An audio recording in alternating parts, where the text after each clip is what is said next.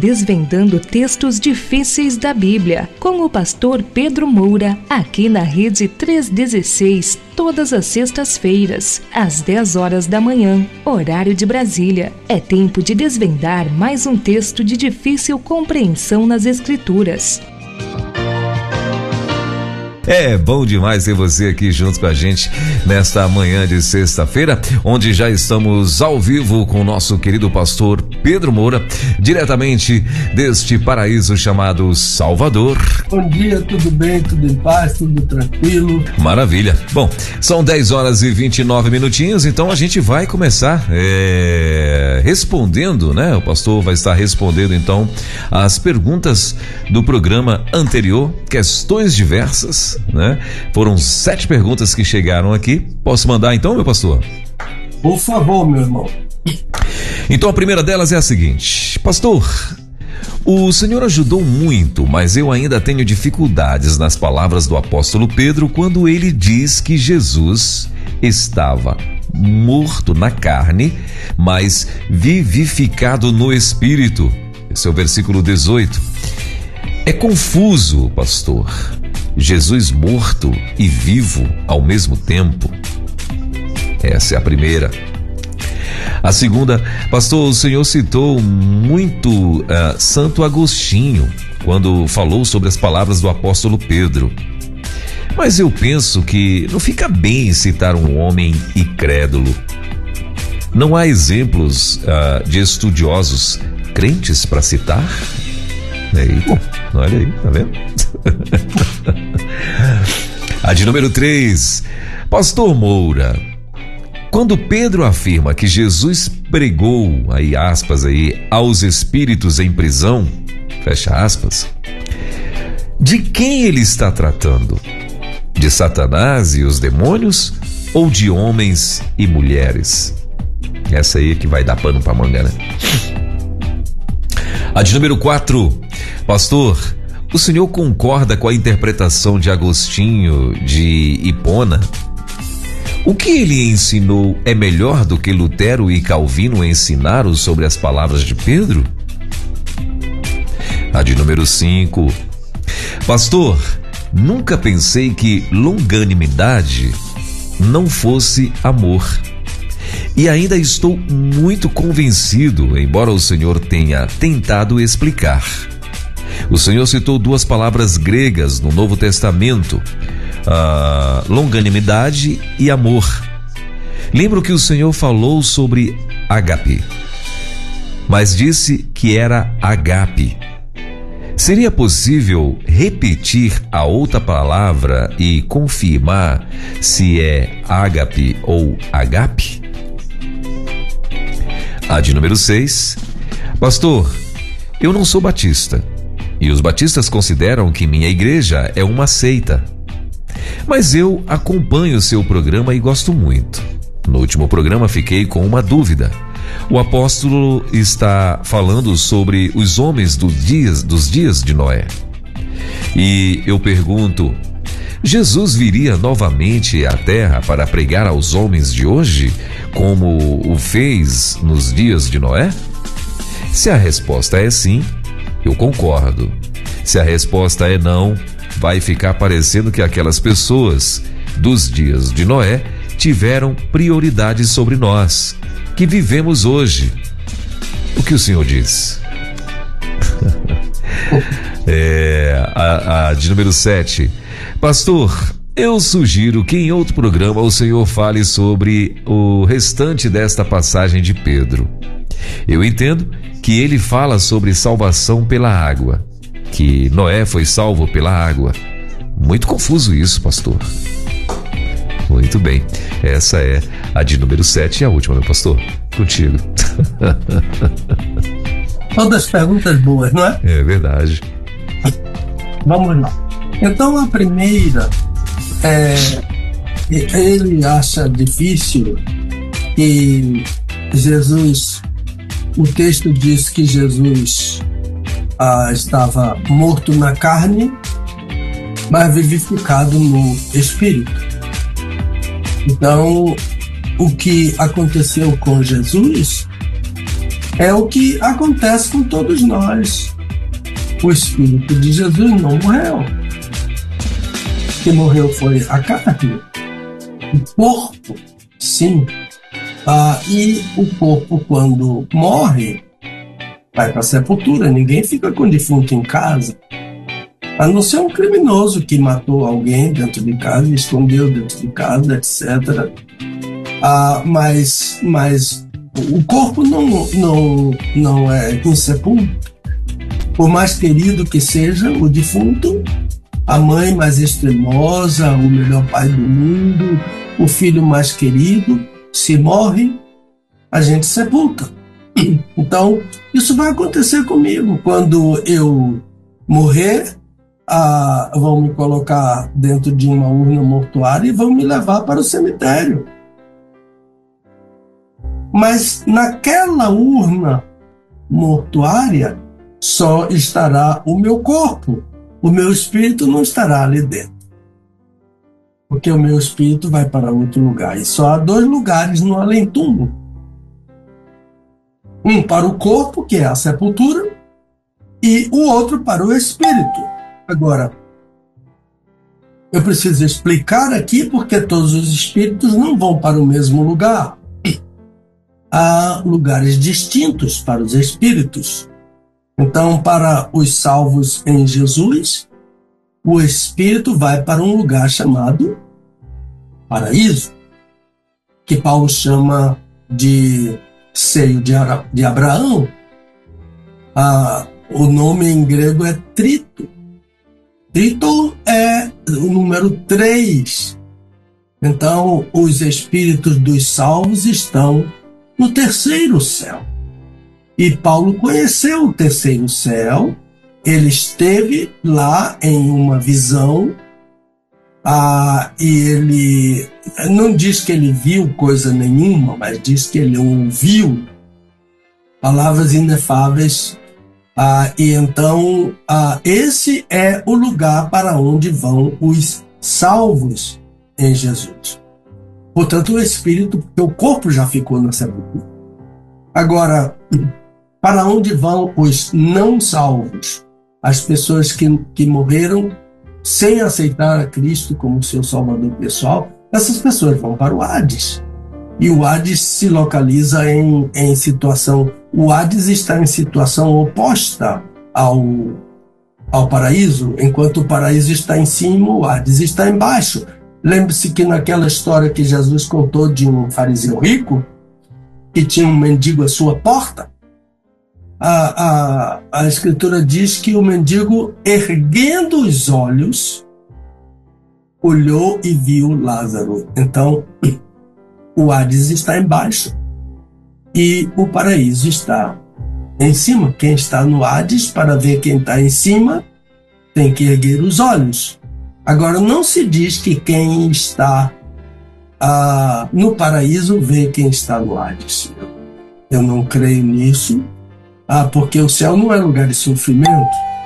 Então você está no paraíso e vê um filho, vê um parente no Hades, então aquilo vai ser tristeza. O céu não é lugar de tristeza, o paraíso não é lugar de tristeza.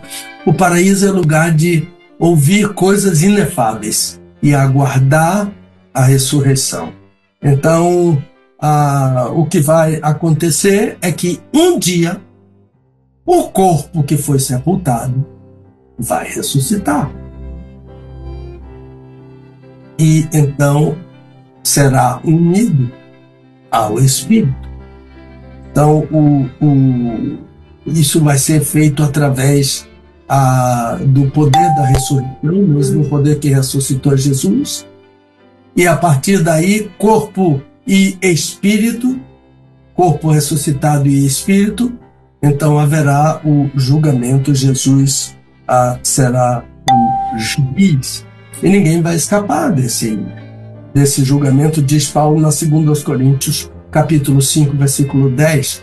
Todos vamos comparecer diante do, do tribunal que tem assentado nele um juiz, que é ah, o Senhor Jesus. Eu penso que a resposta é essa, ah, Jesus ah, morto na carne, mas vivificado no espírito. Por quê? Porque só quem morre é o corpo. O espírito não morre. E o corpo vai sepultado para ressuscitar e se unir novamente ao seu espírito, e aí então todos vamos estar diante do Senhor Jesus Cristo para o julgamento. A diferença do julgamento, há uma diferença no julgamento, porque os salvos vão ser julgados, sim, até por nossas palavras. Nós vamos ser julgados, mas nós não vamos ser condenados. Paulo diz: agora não há nenhuma. Olha aqui, dupla negativa. Não há nenhuma. A condenação para os que estão em Cristo Jesus. Agora, os ímpios, sim, eles serão julgados e condenados. E a condenação deles será dada por Jesus.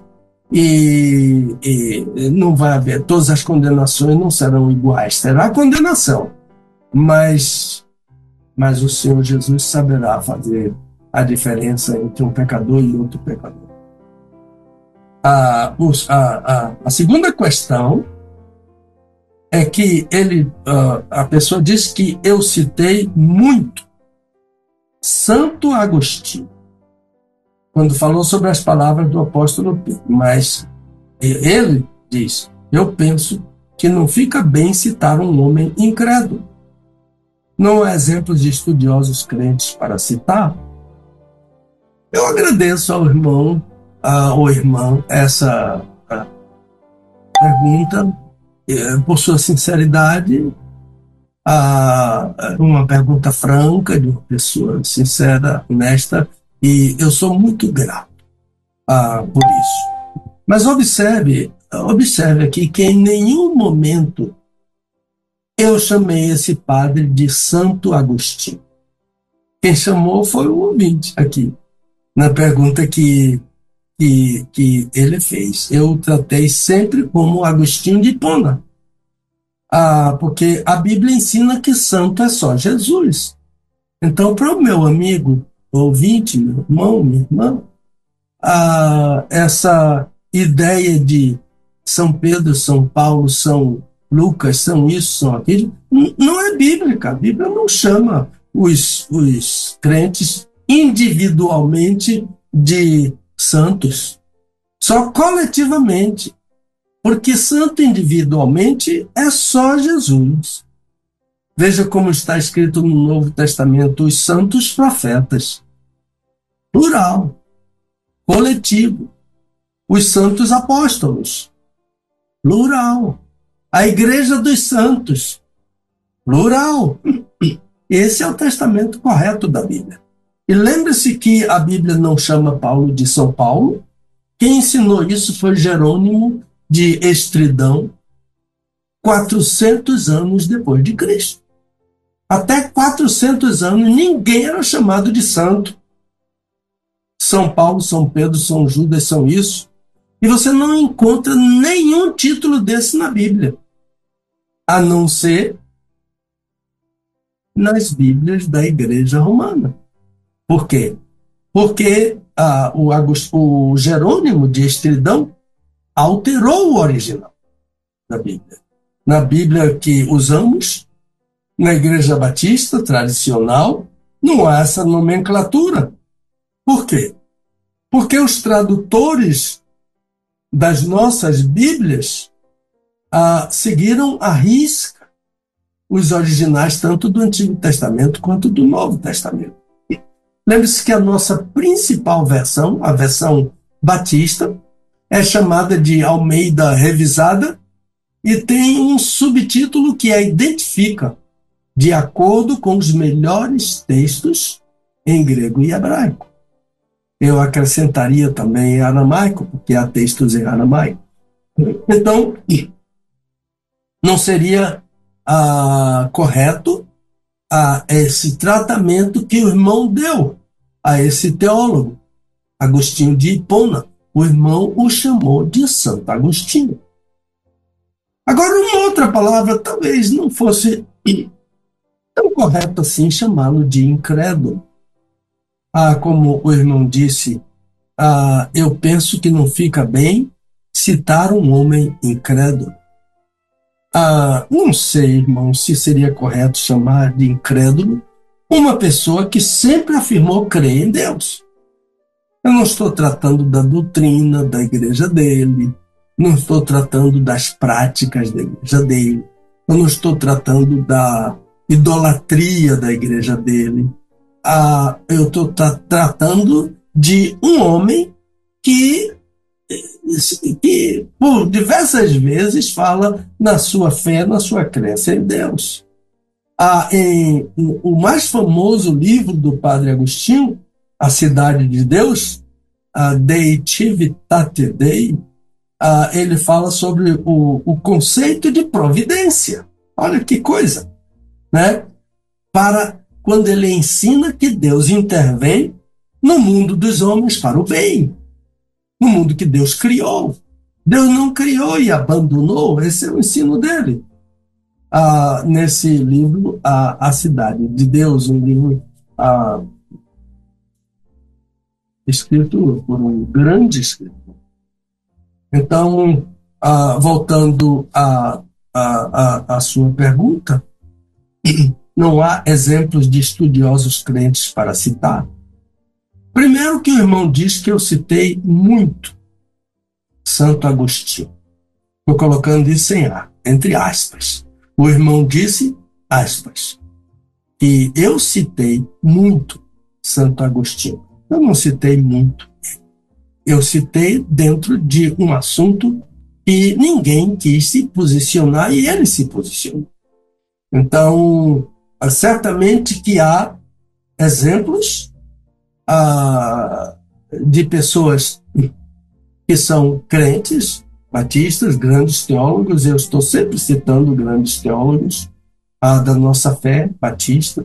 Cito muito e digo que considero o maior deles a T. Robertson, eu estou sempre citando esse grande teólogo. Cito Gruden, que é outro teólogo, ah, e por aí vai. Há muitos oh, oh, grandes estudiosos que eu estou citando aqui. Então, agora, sobre esse texto de 1 Pedro, capítulo 3, que nós estamos debatendo aqui, o meu amigo me citaria a teólogos cristãos que tenham se posicionado sobre esse assunto? Ou todos eles dizem que é muito difícil? O próprio Calvino, o próprio Lutero, ah, diante desse texto, ele entende que nem Pedro entendeu mesmo o que falou, que foi só teopneustia, que foi só a inspiração, ele falou por inspiração, mas nem ele mesmo entendeu. E outros dizem a mesma coisa. E Lutero diz que também não entendeu. Então, ah, eu não estou dizendo a, a, a, a ideia de, de que ah, Agostinho de Hipona explicou tudo sobre esse texto. Não explicou, não. Nem ele mesmo entendeu que fosse a, a opinião dele fosse final. E eu falei sobre isso. Então, a ideia é que ele se posicionou e a posição dele é interessante sobre a ideia de o Senhor Jesus a, a, morto na carne, mas vivificado em espírito, falou aos espíritos em prisão. Tá? Quando eu escrevi o livro A Carta aos Hebreus, eu li muitos autores. Um dos melhores sobre o assunto foi um PhD em teologia, um francês chamado Albert Van Hooy. Não sei se a pronúncia do nome dele é essa, porque esse nome é francês. O título do livro dele é A Mensagem da Epístola aos Hebreus. Pois bem, Van Hooy é, é um padre uh, que morreu em 2021. Quem lê o livro dele sobre a carta aos Hebreus aprende muito. Agora, eu acho que quem menos aprendeu foi ele mesmo. Porque é um especialista na carta aos Hebreus e chama a ceia do Senhor de Eucaristia. E crê em doutrinas falsas, como a doutrina de que Jesus desce do céu toda vez que uma missa é celebrada em qualquer parte do mundo, ao mesmo tempo, e quando ele desce do céu, ah, os elementos da, da mesa, o pão e o vinho, se transformam em Jesus. Isso, e, e então a, passamos a adorar o pão e o vinho. Isso, além de tudo, é uma doutrina idólatra. Mas, a, a, mas esse padre Van Hall, que é um especialista, um PhD em Hebreus, em teologia, ele prega essa doutrina que é falsa. No livro dele. Que Jesus desce à mesa, ao mesmo tempo em todo lugar onde está sendo celebrado uma missa. Isso é falso. Mas esse expert em Hebreus ensina isso. Então a ideia, eu sempre me lembro de meu pai quando ele usava uma expressão. Ah, diante de um assunto como esse, controverso, etc., que foi escrito por um incrédulo, ah, que foi isso, aquilo, aquilo outro, meu pai costumava dizer: a gente come o peixe e tira as espinhas, não come a espinha. E a julgar por essa palavra do meu amigo, que eu agradeço muito pela sinceridade, nós não leríamos nenhum outro livro escrito por incrédulo. Então, a Guimarães Rosa eu não leria. Eu não leria Jorge Amado. Eu não leria Rui Barbosa. Se bem que Rui Barbosa era um homem. Ah, pena. Ah, mas Rui Barbosa era um homem temente a Deus. Ah, que, que é só ler Rui Barbosa para conhecer o temor que ele tinha de Deus. Então, eu não leria Rui Barbosa, porque ele não era crente batista. E tantos outros autores importantes tanto a brasileiros quanto portugueses em outras línguas, porque não eram crentes batistas. Então, não é por aí. Né? A, a ideia é que, sobre a primeira carta de Pedro, capítulo 3, 18 a 22, quase todos os autores se esquivaram de comentar de se expor. E Agostinho de Hipona se expôs. Ele deu a sugestão dele, conquanto, ainda que ele tenha dito que não entendeu que ela seja final. Mas ele deu a opinião dele. E aquela ideia de Jesus pré-encarnado pregando aos espíritos, ah, pregando através de Noé. E a terceira pergunta é, Pastor Moura, quando Pedro afirma que Jesus pegou os espíritos em prisão, de quem ele está tratando? De Satanás e os demônios ou de homens e mulheres? Vamos virar esse esboço aqui. Veja bem, nós já falamos sobre isso na semana passada. Porque o próprio texto, só a leitura do texto ah, nos informa que Pedro está se referindo a pessoas, a gente, e os trata como desobedientes quando ouviram a pregação de Noé, enquanto ele preparava a arca. Foi nesse ponto a reflexão ah, do padre Agostinho de Pona, ah, porque ele entendeu que Jesus pré-encarnado pregava através de Noé. Então, não são demônios. Jesus e os apóstolos nunca pregaram ou ensinaram a pregar sobre a demônios, não se prega a demônios, porque eles já estão julgados e já têm sentença de condenação passada. Então, não podem se converter. Lembre-se de João capítulo 16, versículo 11, quando Jesus diz que o príncipe deste mundo já está julgado. Jesus disse isso aos apóstolos.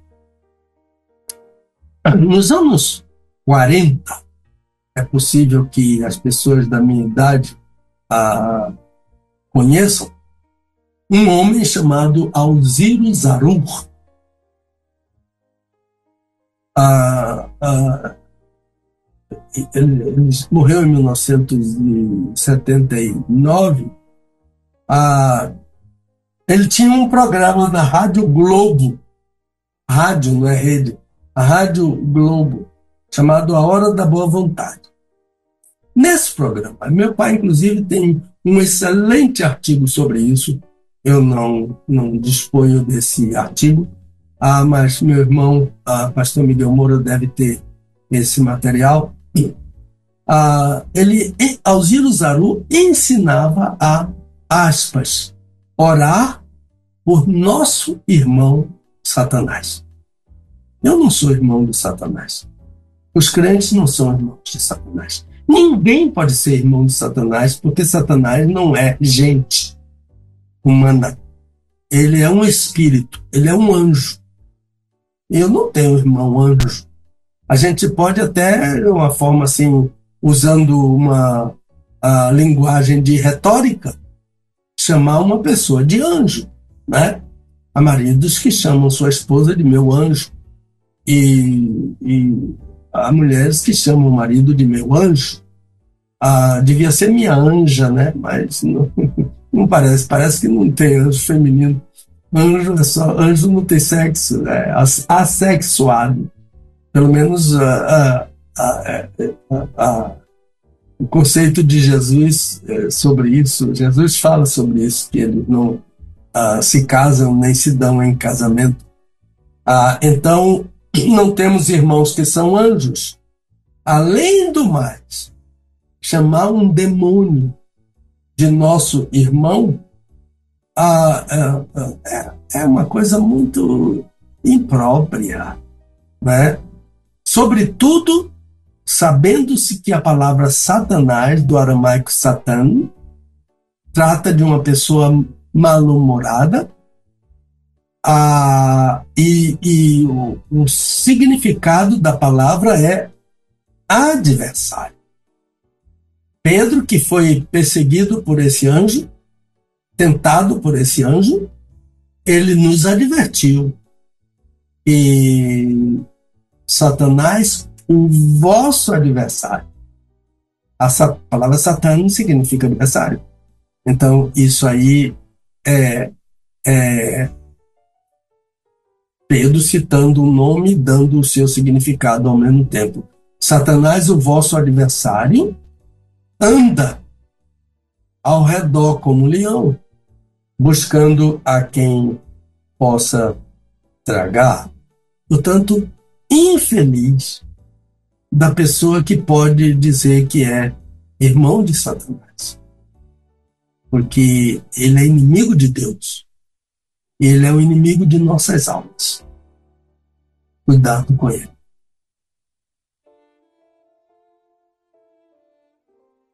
A quarta pergunta, pastor, o senhor concorda com a interpretação de Agostinho de Hipona? O que ele ensinou é melhor do que Lutero e Calvino ensinaram? Sobre as palavras de Pedro, a ideia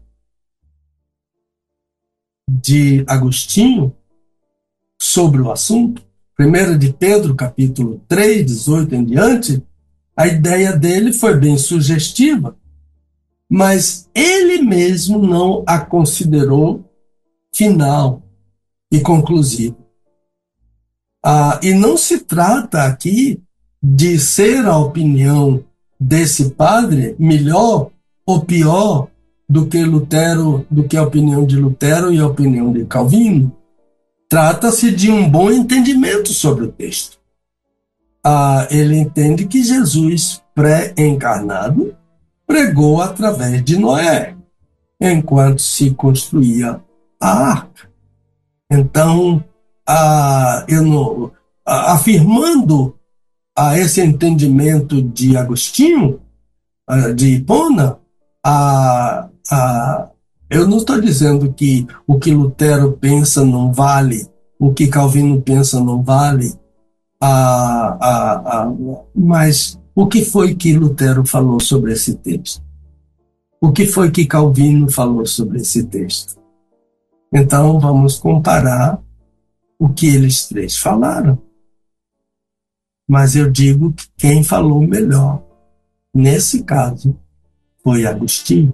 Embora ele mesmo tenha entendido que o texto é complicado, todo mundo entende isso, não é novidade, não é retórica, o texto é complicado e ele não considerou o parecer dele conclusivo e final, ponto, e não se diz mais nada sobre isso. Não. O assunto está em aberto. E quem sabe se no nosso meio não se levanta alguém que vai interpretar esse texto até escrever um livro. O, o assunto é um assunto que pode ser uh, uh, uh, motivo para se escrever um livro. É um grande assunto. De Pedro, se Jesus pregou no inferno ou se não pregou, e o que foi que ele pregou, a quem ele pregou, etc, etc e tal. Então temos que entender isso.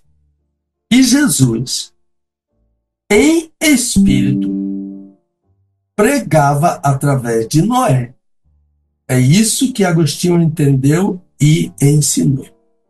E que ninguém pensou nisso antes dele. Fique claro que eu não estou defendendo esse padre, eu estou defendendo o que ele falou. Ah, e também fique claro que eu não posso tratá-lo como incrédulo. Porque quando uma pessoa diz crer em Deus, essa pessoa não é incrédula. Ou incrédula. Pastor, nunca pensei que longanimidade não fosse amor. E ainda não estou muito convencido. Olha, outro sincero aqui, tá? Que, embora o Senhor tenha tentado explicar, de fato eu tentei explicar. Ah, o Senhor citou duas palavras gregas do Novo Testamento, que foram longanimidade e amor. Lembro que o Senhor falou sobre ágape e disse que era agape. Seria possível repetir a outra palavra, certamente que é a palavra longanimidade, e confirmar se é HP ou agape? Olha, a palavra grega para amor é agape, não agape. Agape não significa amor. Agape significa amor. Eu me lembro que ah, foi uma coisa tão interessante que no meu pastorado nós tínhamos um conjunto de adolescentes e jovens, aliás, um conjunto muito bom, que era chamado HP. E esse conjunto foi cantar em uma igreja. E quando ele foi apresentado como conjunto HP, o líder daquela igreja se levantou e disse: Meus jovens, ah, eu quero dizer a vocês que vocês devem mudar esse nome. Porque eu estudei tantos anos grego e a palavra é ágape, não agape.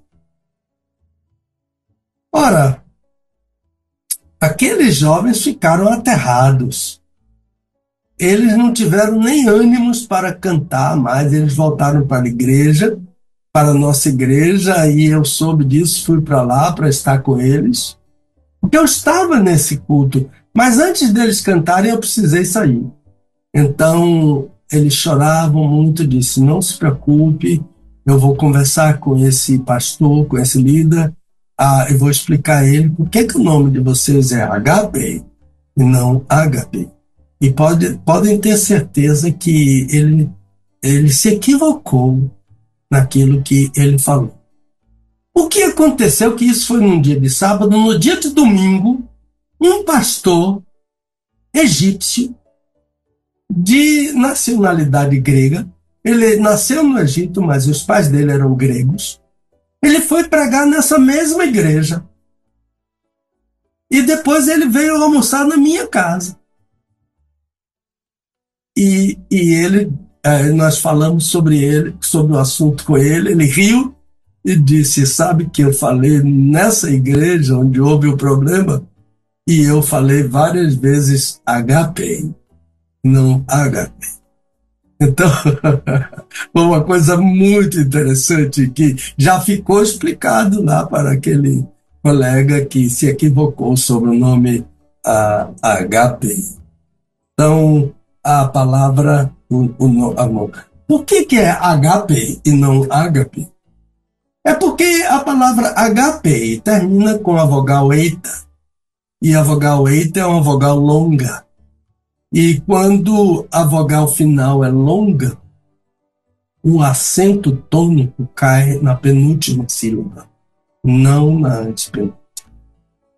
Então, se a vogal final fosse breve, o assunto cairia na antepenúltima, mas como ela é longa, o acento caiu na penúltima. Então, diga sempre, sem medo, HP. E HP significa amor. A palavra, outra palavra para longanimidade foi macrothumia. E macrothumia, é, é, eu estou falando thumia porque é, T, é um T que é TH. Então, macrothumia pode ser traduzida por paciência. A longanimidade não é amor. Longanimidade é paciência. E paciência uh, há um momento que paciência acaba. Uh, então, o exemplo que eu dei de, de longanimidade foi o exemplo de uma borracha. Que a gente estica, estica, estica até uma hora que ela não aguenta mais e parte.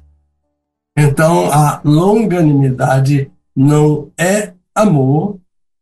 Uh, eu posso ser paciente com uma pessoa, até com pessoas que eu não conheço, não tenho ligação afetiva nem amorosa, eu posso ser paciente com essa pessoa.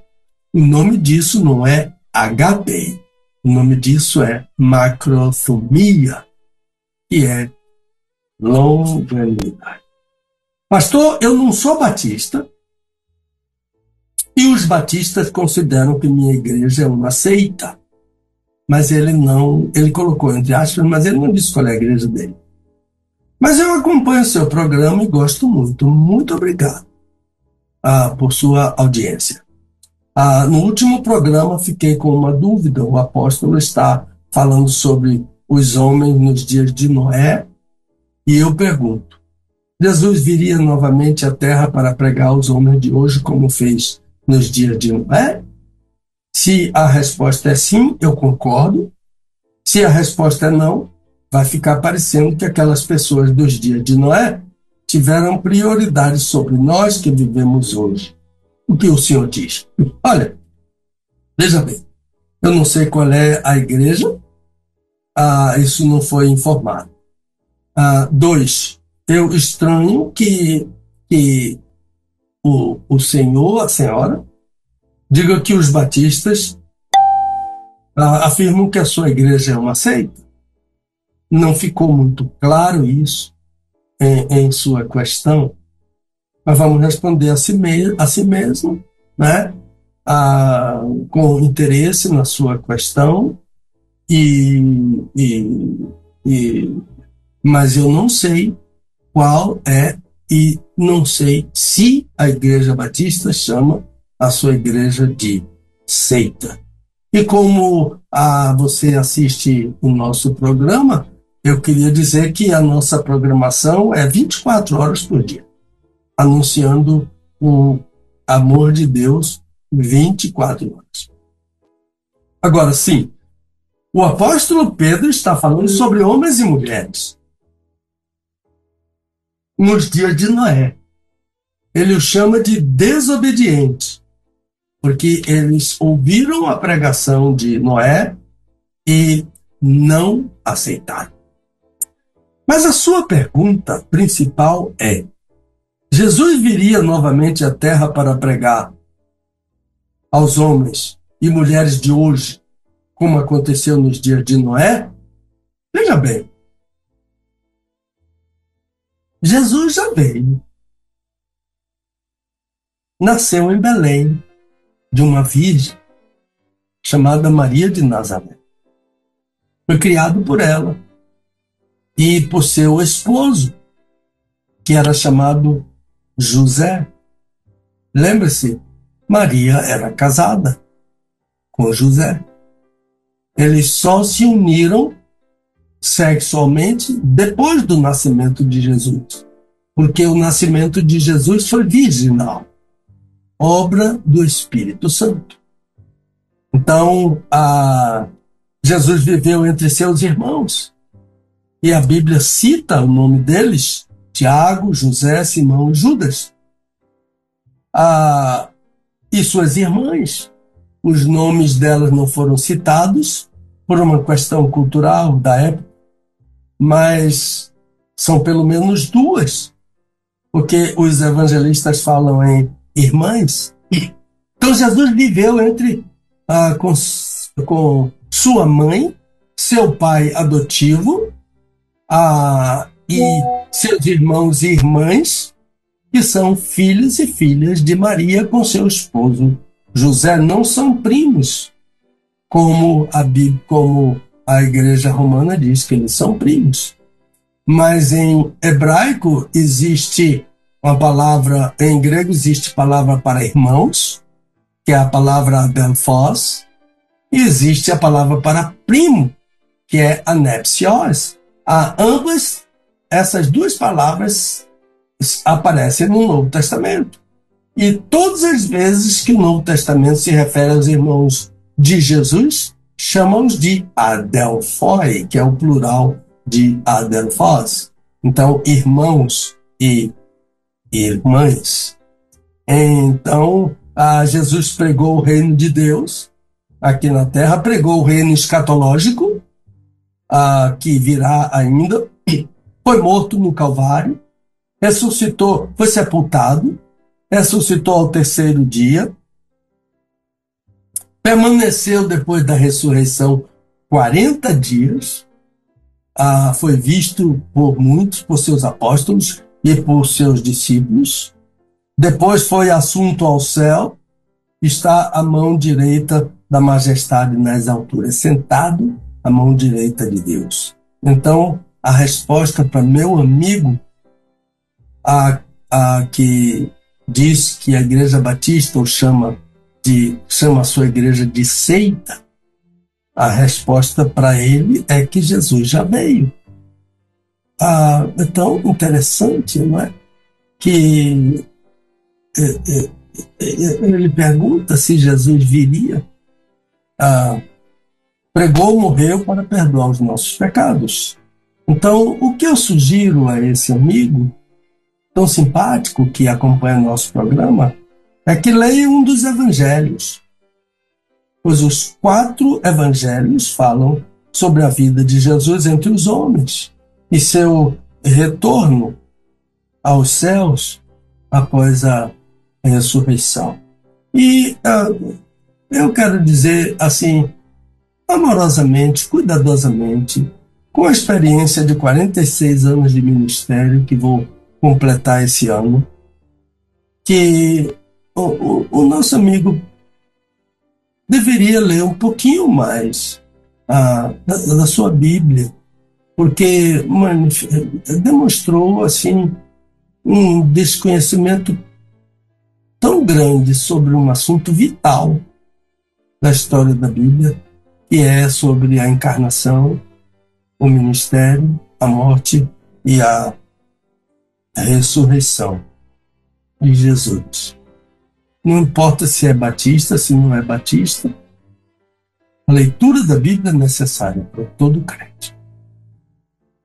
A última, pastor, eu sugiro que em outro programa o senhor fale sobre o restante dessa passagem de Pedro.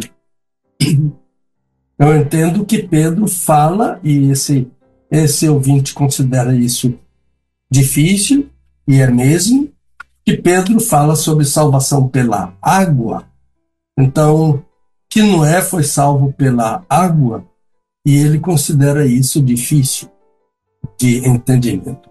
Com certeza, nós vamos dar essa resposta juntamente com outras que já estão chegando a, do mesmo assunto, se possível, na próxima sexta-feira. Um abraço aos amigos que insistiram em perguntar sobre o programa da semana passada. Ah, fiquem à vontade para concordar e discordar ah, do nosso do nosso ensino. Estaremos aqui sempre para debater com os irmãos. A palavra é sua, meu irmão. Muito bem, agora são 11 horas e 15 minutos em Brasília, 11 e 15 na nossa capital. É, meu amigo. Ó, deixa eu falar uma coisa para você que tá aí ligado na rede. Ah, os, as, os, ah, as perguntas, né, que você quiser enviar pra gente e tal, por favor, você vai enviar através do e-mail que a gente falou ainda há pouco, tá?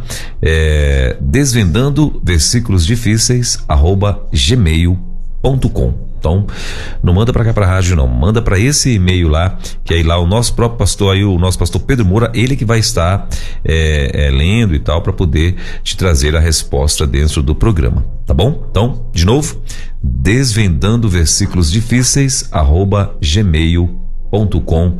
Esse é o, o nosso e-mail para você enviar aí as tuas perguntas, ok? Muito bem. Meu pastor, uh, voltando lá no assunto dos livros, né? Que estão aí, como eu falei ainda há pouco, um na batedeira, outro já está no forno, outro, né? É, o outro está ali já começando a ler as receitas para poder fazer já mais um e por aí vai. Então, assim, conta pra gente uh, como é que estão aí a, a, a expectativa. Esse, esse o, o, o, livro de Jonas, que está praticamente pronto, né?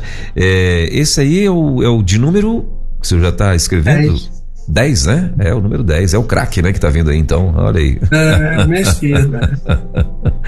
então tá aí. É, é, o, é o de número. Mas o craque é o número 8, né? O, o, o craque é o número 8? Às vezes é o meia-direita, né? Aham. Uhum. Se bem que o, o, nosso aqui é o Everton Ribeiro, né? Aqui, pois é. É, é, não, é o Gabigol, não?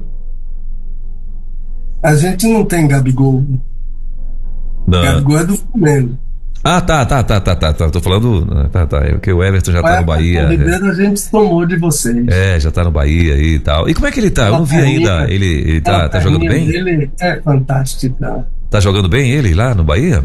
Tá se dando bem? Ele é um rei pra torcida. É mesmo? Ó, oh, faz coisa boa.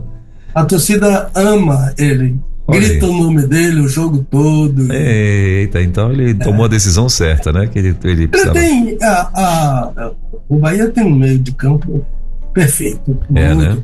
Muito, muito, que, que trabalham, que acompanham a, a, a inteligência dele. Ele é, além de tudo, ele é muito inteligente. Inteligente, é. Normalmente esses jogadores de futebol eles são muito inteligentes, né? Assim, tem que ter é, raciocínio rápido, é, né? Resposta não rápida. Não tenho dúvida, porque é. aquilo é uma arte. É, verdade. Verdade.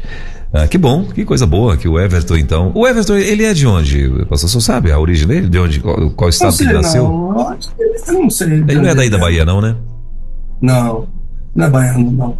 Uhum. Interessante é que os, no dia da apresentação dele, os dois filhinhos dele estavam no microfone Uhum.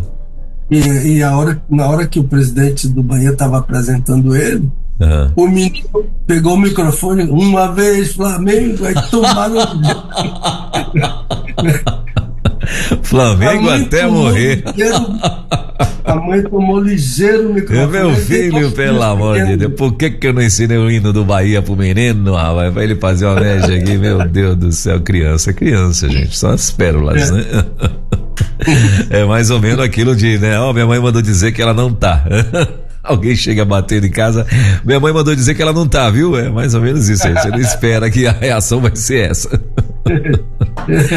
Meu Deus. Então, a, a, é o décimo, ouviu? Sim, é, é o décimo, décimo, né? Top demais. É. É. E, e... e, e, olha, ah. a gente tá, eu e a Dulce estamos naquela etapa de, ah. de ler e revisar, entendeu? Sim. Às vezes eu acordo de noite e a Dulce está sentada lendo. Eita. e, meu Deus do céu, a minha revisora é craque, ela vê o que eu não vejo. Ah, olha aí que legal, rapaz. Então, então e, e, e ela faz leituras diferentes. Ela lê hum. corrida e às vezes ela lê de, de, da direita para a esquerda. Sim. Porque uma coisa que acontece com o revisor ah. é que ele se distrai com a leitura. Com a leitura, é verdade. E é, aí é ele perde, verdade. às vezes passa uma coisa e ele não vê. É Entendeu? verdade. Agora vê. eu não consigo ler da direita para a esquerda, não. Só o hebraico. É uma boa estratégia, né? Da direita para a esquerda. É uma boa estratégia. também a gente está tá com uma boa expectativa. A Comissão Batista Baiana vai uhum. ser uh, aqui, vai ser uh, em 27 de junho. De junho. Se Deus né? eu, eu chego 20 de junho uhum. e, e vou direto lá para Jacobina e onde vai acontecer a convenção. Uhum. E, e, se Deus quiser, eu vou apresentar o livro aos convencionais da Convenção Batista Baiana. Muito bem. Ah, eu espero em Deus que, que seja uma boa leitura. O livro de Jonas ah, me edificou muito, porque quando eu estou escrevendo sobre um livro da Bíblia, eu leio bastante aquele livro. Uhum. Entendeu? Para você ir vendo coisas que outros autores não viram, né? Uhum. A gente lê outros autores e não viram que o Espírito Santo aponta para nós, né? Amém. Na, na, quando lemos a, a Bíblia não como um estudo, não para preparar sermão, mas como uma devoção, uhum. né? Na, na nossa vida. Mas eu tenho uns outros assuntos aqui para falar sobre ah, nesse intervalo, não sei se é intervalo, se é comercial, o que é, que é. é a nossa pausa para, para o comercial, é isso mesmo, vamos lá.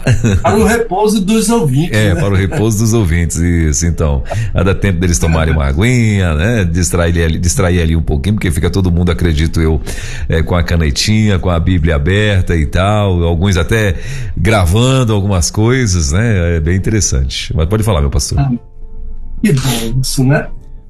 Assim, agora, aquela ideia do alô, o, o, o, o Luiz falou com você? Ideia do que, alô, tô tentando lembrar. Que toda aqui. semana vamos dar um alô. A, não, não, não falou, não? Não, Esqueceu. não falou ainda. Então, veja bem. Luiz, a ideia de nós Luiz, o Luiz, pastor, o Luiz, pastor, ele está no terceiro bebê. Né? Os filhos dele são todos bebês. Então ele está no terceiro. A meta dele é, é, é fazer um, um, um, time de futebol e tal. Então, assim, a cabeça dele tá, tá voltada para isso. Mas vamos lá, continue aí, meu pastor. Encher aquele pedaço de menino, é, né? Então, exatamente. Ele quer pelo menos é, é, é, fazer essa casa aí, né? Que o pessoal fique né, mais feliz, com bastante menino correndo e vamos lá. Quando meu pai era pastor do Garcia, tinha um homem que é. todo ano vinha apresentar um bebê. Olha aí, pronto, esse é o Luiz aqui hoje. E meu pai, meu pai incentivava, porque meu pai tinha 13, né? Eita. Então, é, então depois que meu pai apresentava o bebê, é. meu pai disse assim, até para o ano, irmão. Né? Luiz, até para o ano, viu, Luiz? O Fabrício deve estar dizendo desse jeito aí para ele, ó. Aí o pessoal dizia que aquele irmão entendeu que Deus fez um quadrado e disse: agora encha aí de menino. vim de menino e vim de Jesus, né? Meu Deus. Mas fala aí, então, meu pastor. Criou, assim, eu queria criar um aluno, né? Sim. E toda semana, assim, como como acontece nas, nas nominações dos, dos filmes, etc., diz ah. que o prêmio vai para, aí a pessoa abre um cartão ah, para sim, um destaque, filme né? tal, assim, assim, assim, assim, assim. Então, ah, para quem é o alô hoje. Sim, ah, legal. Eu quero, eu quero mandar um alô. Então você, a partir de hoje, pode me perguntar para quem é o alô Muito de bem. hoje nos programas. Ouviu que vamos. Porque, porque os ouvintes são a razão né, da nossa. Né? Claro. Se não tivesse ouvinte, nós. É, ia fazer o quê aqui? Eu falar para você, você falar para mim, né? Então, o alô hoje vai para o pastor Dilmo Pereira de Castro Hum. e a irmã Regina Eurico, Sim. esposa dele. Ah, eles em Araruama, no Rio de Janeiro. O Araruama, rapaz. Foi meu colega de turma, Aham. o amigão, ah, nos anos 75 até 78, no, no Seminário do Sul. Aham. E ele viveu muitos anos nos Estados Unidos, organizou igreja lá nos Estados Unidos e agora ele regressou definitivamente para o Brasil Uhum. e, e está em Araruama, no Rio de Janeiro. Já assim como eu, aposentado, ah, ele tem lá o ministério dele, eu tenho cá o meu ministério. Então, Uhum. a, o, o Dilma, esse amigão, e como, como nem todo mundo é perfeito, né? Não tem ninguém perfeito, ele é botafoguense. Sim, então. Então, é, não é uma alegria muito grande, O mas vulgo, o vulgo faísca. Mas vamos lá. Coisa- é, o Dilma é botafoguense, né? Ele podia ser vascaíno, né? Ó, né, Mas- aí, aí não, pastor. né? Aí, aí, aí também. Aí. Ô, Dilma, fica. Ô, Dilma, continua como botafoguense mesmo, meu filho, por favor, vai.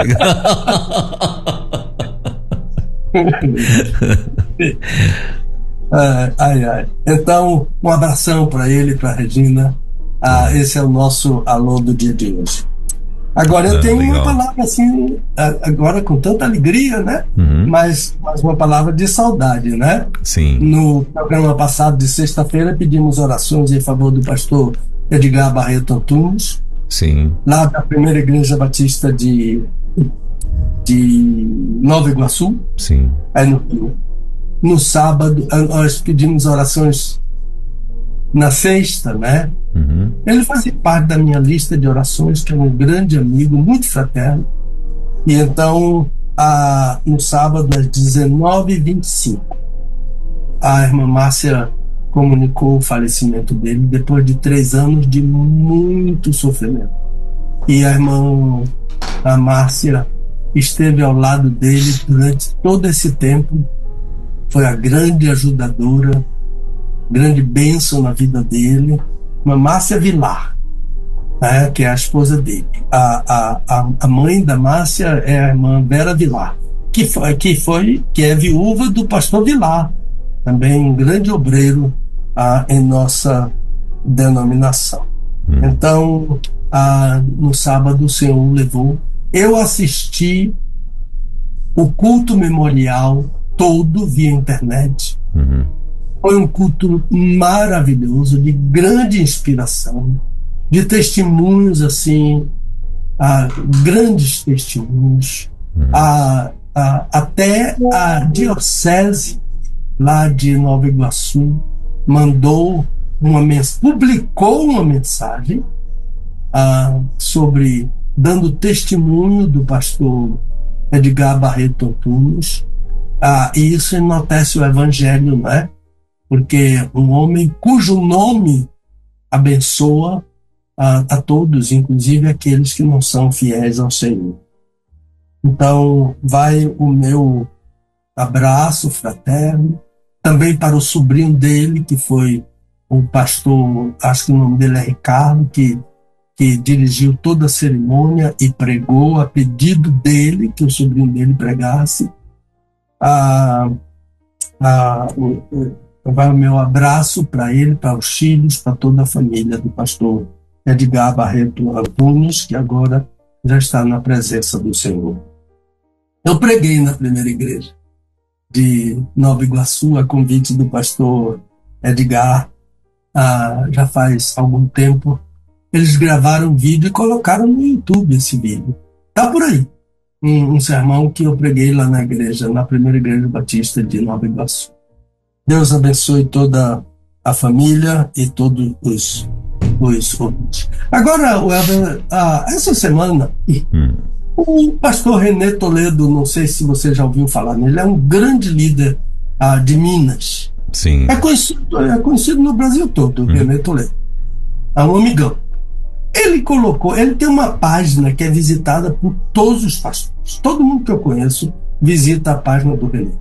E ele colocou, por bondade, por amizade, ele colocou ah, na página dele ah, uma nota sobre o livro Desvendando Versículos Difíceis ah, da Bíblia, o volume 1. E ele colocou, Pastor Pedro lançou esse livro, etc, etc e tal. Olha, Que legal. tem uma chuva de pastores mineiros essa semana para o meu WhatsApp. E todos eles agora têm conhecimento do nosso programa, de modo que provavelmente nós temos muitos novos ouvintes mineiros ah, em, nosso, ah, em nosso programa. E eu Que quero legal. dar as boas-vindas a, a esses queridos colegas que estão contactando, solicitando, querem comprar o livro, etc. E dando as boas-vindas a esses. E agradecendo de coração essa boa vontade, essa demonstração de amizade do querido pastor René Toledo. E por último, não é, pedir orações, como o pastor Elba já pediu, para o irmão Manuel Cícero Gomes, que é o pai da nossa querida irmã a Van Gomes. Amém. Palavra sua, meu irmãozinho. Muito bem. ah, tivemos então né, a estreia né, do nosso é, Para Quem Será o Alô? Né? E- Já melhorou. Para quem será o amor? É, isso. Então, é, já, já, já foi aí, nosso querido irmão Dilmo. Deus abençoe a sua vida, meu irmão. Que Papai do céu continue abençoando a sua casa, a sua família. Ah, e no tocante, voltando aí ao- ao- aos livros do pastor, se você quiser conhecer, PR Pedro Moura lá no Facebook. Tem lá todos os livros que ele já tem, que já estão aí à venda, né? É, inclusive o, o que o mais recente, que é o Desvendando Versículos Difíceis da Bíblia, volume 1, né? Você pode adquirir. E outros mais, né? Que aí você vai lá e, e- e adquire e vê quais, quais o que ele ainda tem, né? Para pronta entrega. Ah, em junho ah, vai ser lançado o livro de Jonas, né? Tô orando, papai do céu, para ver se eu vou buscar o meu pessoalmente. Eita, tô, coisa boa, hein? Meu Deus do céu. Então vamos ver se tudo dá certo, ver se eu consigo. esperando essa história, essa história. é Eita, eu vou fazer, quero fazer um programa na sexta-feira ao vivo de Salvador, rapaz. Papai do céu é bom e ele vai permitir. Ao vivaço de Salvador, quero fazer esse programa ao vivo de lado com o nosso querido pastor. E A, a propósito, Ah. o Elber, ele está perguntando assim: Pastor, uma vez houve um programa que, que foi ah, uma entrevista assim de, de- ah, com o pessoal da equipe da Rede 316, fizeram muitas perguntas ao senhor, etc. Ah, quando seria possível um outro programa desse tipo, né, de entrevista, sem, sem ter um tema assim com perguntas, mas com perguntas que sim. feitas Conhecer um pouco, conhecer sobre- um pouco o pastor Pedro Moura, né? Ah, legal. É, não sei Sim. se vai valer a pena, mas, mas tem pessoas que estão. que estão, que estão pe- pedindo para que aconteça assim. Eu acho, meu pastor, que uma quarta missionária caberia muito bem, né? Uma quarta missionária, onde a gente tem conhecido aqui o- alguns, alguns é, missionários, né? E, e algumas pessoas, né, que, que já passaram por aqui contando. Eu acho que seria muito bacana, né? Qual Nós é te- o horário da quarta a quarta missionária é na quarta-feira às 10 da manhã, nesse mesmo horário, 10 da manhã, né? Sim. É, eu sugiro É um programa de entrevistas, não é? é, exatamente. Onde a gente conversa com um dos nossos missionários, eles vão estar contando experiência exatamente da vida deles, experiência, como foi o chamado, como começou, o que que marcou, né? O que que marcou de bom, de ruim, é, pessoas, conversões que marcaram a vida, histórias, né? Enfim, e, e tem cada uma. Por exemplo, que quarta-feira agora mesmo, nós conversamos com a Mona. A Mona, ela é lá da Vila Minha Pátria, uma iraniana, né? E, e que trabalha na Vila Minha Pátria, um testemunho fenomenal, maravilhoso, né? A conversão dela se deu através da irmã dela, que era uma pessoa que buscava de todas as formas algum, algum, alguma verdade lá no Irã e tal. Quando é um belo dia, quem se apresenta a, a, a, a ela em sonhos? o próprio Jesus. Se apresentou em sonho para ela e falou: Olha, eu sou a verdade que você está buscando e tal. E, e, e, a menina acordou, já foi procurar uns argelinos lá, que é quem pode pregar uh, o cristianismo na, na, no Irã, parece que só eles que têm essa autorização. Ela foi procurar esses caras, né? E, e enfim, algo fenomenal, maravilhoso. A Mona e a mãe começaram a perseguir essa menina. Depois a Mona se converte, depois a mãe se converte. A Mona veio embora pro Brasil, casou com Eliseu. Eliseu foi lá para pedir a mão da menina, o Eliseu foi lá desesperado, porque não, não, imagina o cara sair daqui do Irã sem falar uma palavra da, da, da, do idioma e chegou lá e a, a família todinha no aeroporto esperando ele. Ele, meu Deus do céu, de hoje eu não passo. e assim, e foi uma história maravilhosa, incrível, a experiência maravilhosa da Mona. E tá aqui no Brasil, né? Então, assim, foi, foi, foi linda a história dela. Então, eu acredito que uma quarta missionária, de repente, pode ser. Tem uma menina também que faz um podcast, que é, ela, ela apresenta um podcast, que ela já, já entrevistou lá o pastor Fernando e outras, outras é, é, autoridades, vamos dizer assim da, da, da, convenção uh, e, e, e, não só da convenção, mas missionários e tal. Que o podcast dela, o, o bom é porque o podcast dela não tem hora para acabar. Então, assim, é duas horas e tal. Então, lá tem esse podcast e, e às vezes a gente repete algumas dessas entrevistas aqui no, no, no, programa também. Também pode ser que é o podcast Seja Luz, que é uma, uma. Eu não sei se ela é pernambucana ou eu não sei se ela é alagoana, mas o sotaque é bem de, de um desses dois, ou, ou até mesmo é, é, potiguar, né? O sotaque dela é, é de um desses estados aí. E então, assim, top demais também. Mas eu, particularmente, sou suspeito para falar, eu acho que uma quarta missionária ficaria, caberia muito muito bem, pastor Pedro Moura. Então, hashtag fica a dica aí. Vou, vou mandar, não sei se o nosso diretor está ouvindo a rádio nesse momento. Se ele tiver, já vou dar, vou, vou provocá-lo, né? E, mas vou mandar aqui no nosso grupo particular do Bom Dia Rede e vou dizer para ele que, que seria muito bom mesmo ter o pastor Pedro Moura no, no, numa quarta missionária aqui, para a gente conhecer um pouco uh, do pastor Pedro Moura, da irmã Dulce, suas histórias, as histórias, como dizia, é, é, é, fazendo um, um uma, um paralelo aí do, do, do, antigo apresentador Bolinha, né? Ah, mas em vez de falar a música que o meu povo gosta, é as histórias que o meu povo gosta. Então a gente vai ouvir muita, muita coisa boa, tenho certeza, com o nosso querido pastor Pedro Moura, que tem uma, uma experiência em outros países e tal. Ah, eu mesmo tinha um monte de pergunta para fazer já aí, eh, já pensando aqui, né? Falando e já pensando aqui em algumas coisas, eu tenho mesmo um monte de perguntas para fazer. Mas vou provocar, galera, eu acho que é uma boa ideia. Talvez eles não tenham feito isso ainda, porque, né, acho que de repente para o pastor é meio, meio complicado de, tá, de fazer isso e tal. Mas já que o senhor deu abertura, então vamos para cima. Eu acho que dá, vai dar certo.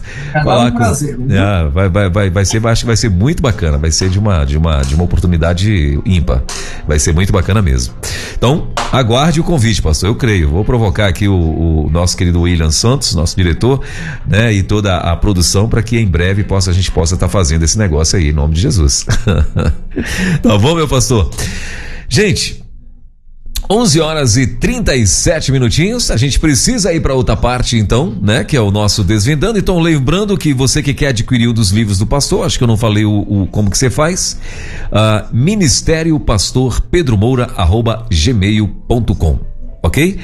Esse é o e-mail para você fazer o teu pedido. Você vai lá no, no, no Facebook dele lá, PR uh, ah, Pedro Moura e, e aí você nesse lá no Facebook você vai ver os livros e tal, vai se identificar, né? Vai de repente uh, uh, ver o que que tem e já mandar pedir um de cada aconselho você a pedir o volume 1 do Desvendando Versículos Difíceis da Bíblia, porque no final desse ano já vai ser lançado o volume 2. É esse é o que está aí, ó, na, na, já está ali na, na, na, na, batedeira, né? Já está tudo ali dentro e tal. Estão colocando os ingredientes dentro da batedeira, né? Então no final do ano vai ser lançado. Então aconselho você a adquirir um para depois você pegar o dois. Quando chegar no décimo você não vai ter o um e eu vou ter e eu vou rir de você. Hum, eita.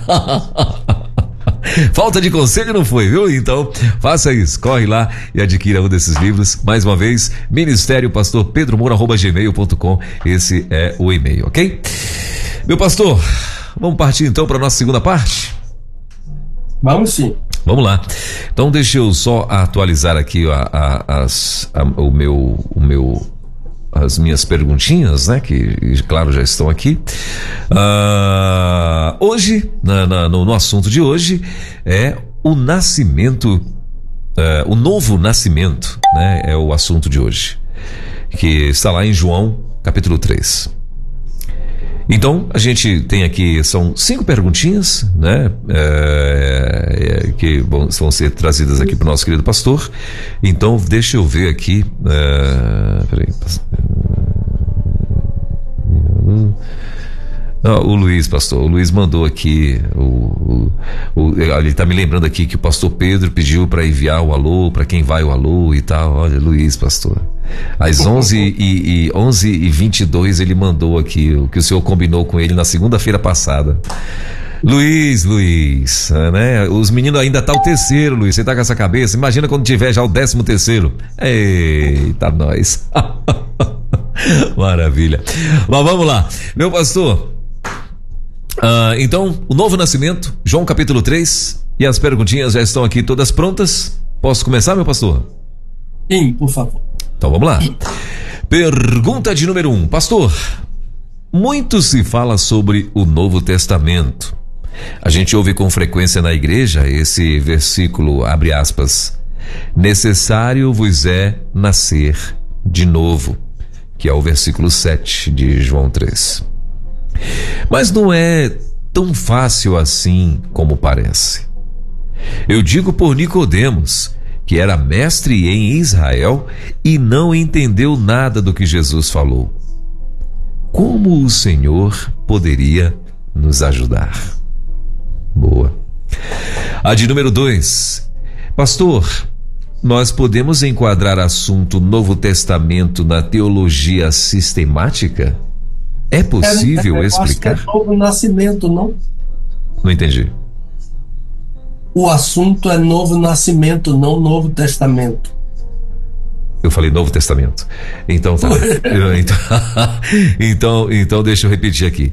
Então, pastor, nós podemos enquadrar o assunto Novo Nascimento na teologia sistemática? É possível explicar? A de número 3. O que é novo nascimento? A 4. O que é nascer da água e do Espírito, conforme o versículo 5 lá de João 3. A de número 5. O que significa não nascer do sangue, nem da vontade da carne, nem da vontade do varão, mas de Deus? Boa. Essas são as cinco perguntinhas, meu pastor. Contigo. Vamos lá. Então, a, o ouvinte está dizendo que fala-se muito em novo nascimento. E cita-se muito o, aquele versículo necessário vos é nascer de novo.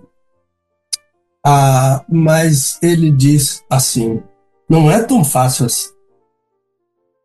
E Nicodemos, por exemplo, era mestre em Israel e não entendeu nada.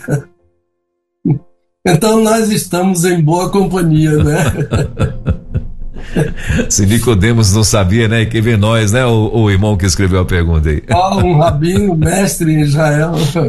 E Jesus jogou assim na cara dele, né? Você é mestre e não sabe, né? Então, a necessário vos é nascer de novo. Esse texto, a chave, não é?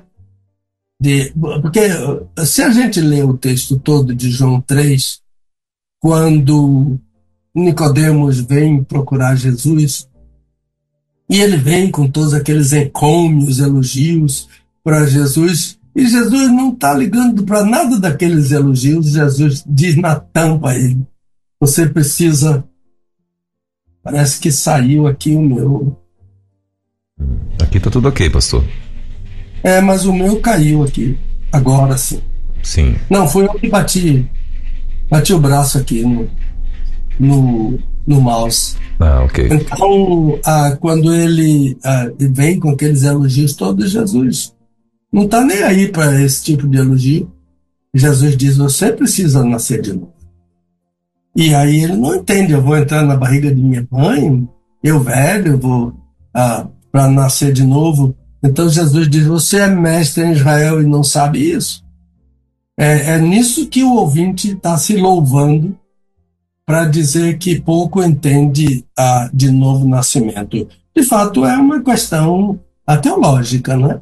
João 3 é teologia sistemática, então a teologia sistemática não é tão fácil assim.